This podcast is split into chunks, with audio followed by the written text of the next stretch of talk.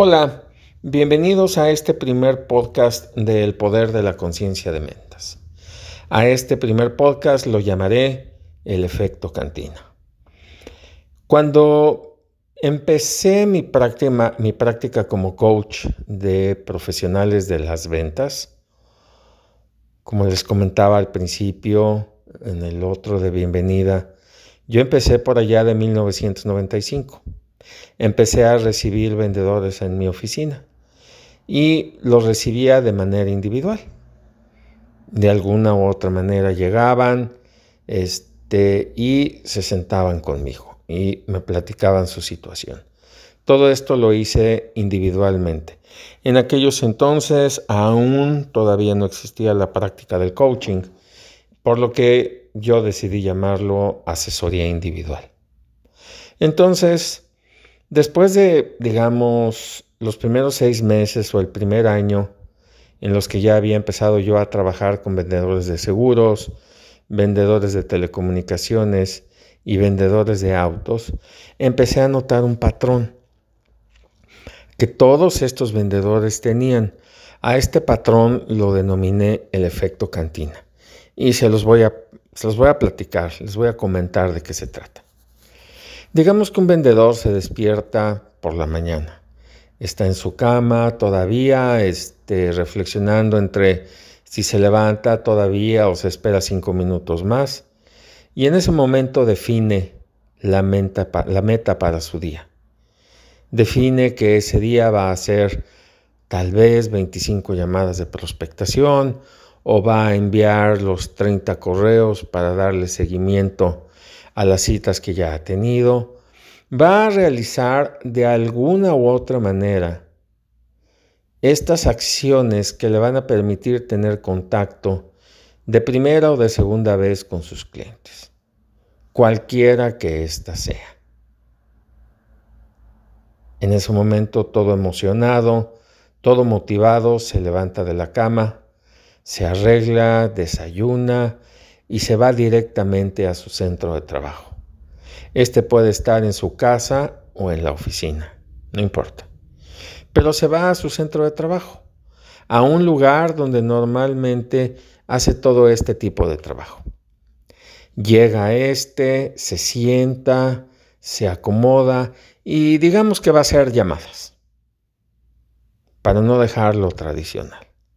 Va a hacer llamadas se organiza, saca su directorio, prende la computadora, saca el directorio, ve su base de datos y en ese momento dice, le voy a llamar a este, a este, a este, a este y saca la lista.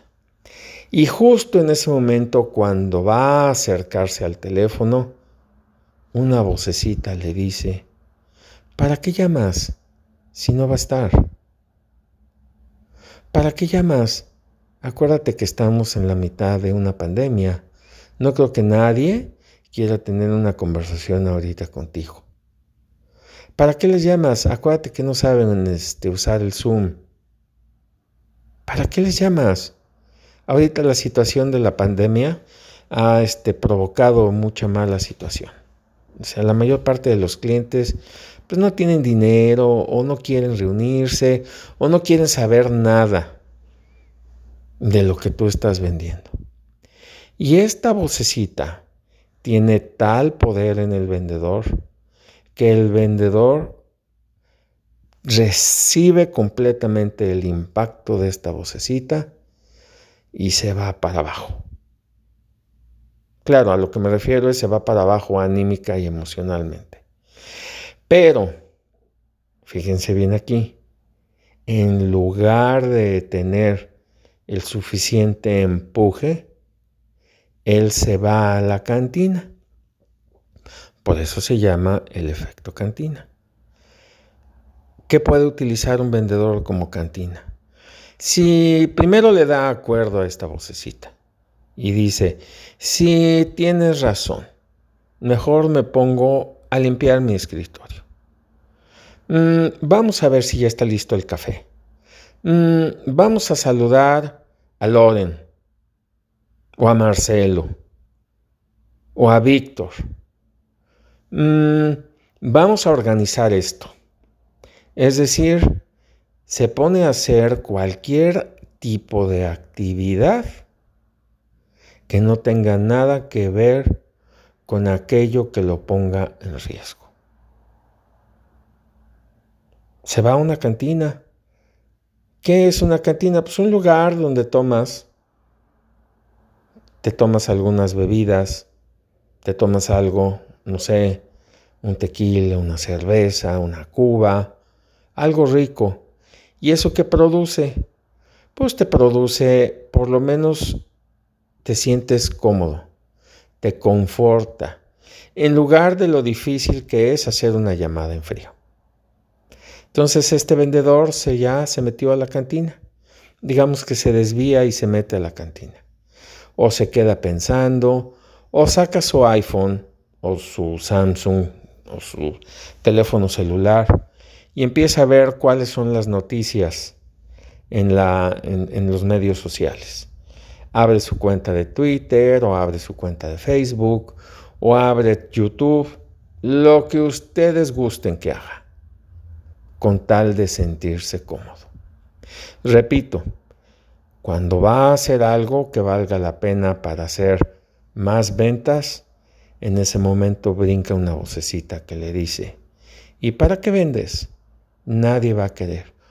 O hay un disparo emocional en la panza, siente así como una especie de, no sé, como que se dispara adrenalina y emocionalmente se detiene. Y dice, stop, detente. Entonces, entre ya sea una vocecita o ya sea una emoción negativa, lo paralizan. Y acaba este vendedor en la cantina. ¿Qué es la cantina? Pues como les decía hace rato, cualquier cosa, se pone a hacer cualquier cosa que no tenga nada que ver con su actividad como vendedor. Entonces se está en la cantina a lo mejor una, dos o tres horas, de repente ya llegó la hora del almuerzo y de repente ya llegó la hora de irse. Y ya acaba en su casa. ¿Cómo acaba una persona después de estar en la cantina? Sí, ya sé que ustedes a lo mejor están pensando que borrachos. No, acaban crudos, sintiéndose mal porque no hizo, no logró o no pudo hacer lo que él dijo que iba a hacer. Y así se presenta el siguiente día. Y así se presenta el siguiente día del siguiente día. Y así se presenta mucho tiempo. ¿Qué está pasando aquí? Que el vendedor no tiene el suficiente poder como para atravesar, porque ni siquiera sabe qué le está pasando, como para atravesar tanto lo que le dicen sus voces o lo que siente estas emociones. No tiene el suficiente poder, no las atraviesa. Hay vendedores que sí y hay vendedores que no. Y eh, por eso es tan grande la industria de la motivación. Pero en, en realidad la industria de la motivación aún no ha podido resolver este problema. En los siguientes podcasts les voy a contar el caso.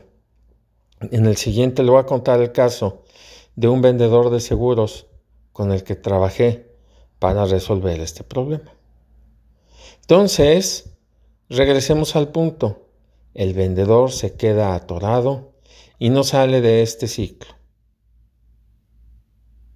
Ya en el siguiente podcast hablaremos de un caso y de cómo lo resolvió. Les mando un saludo cordial y espero que estén muy bien. Hasta la próxima.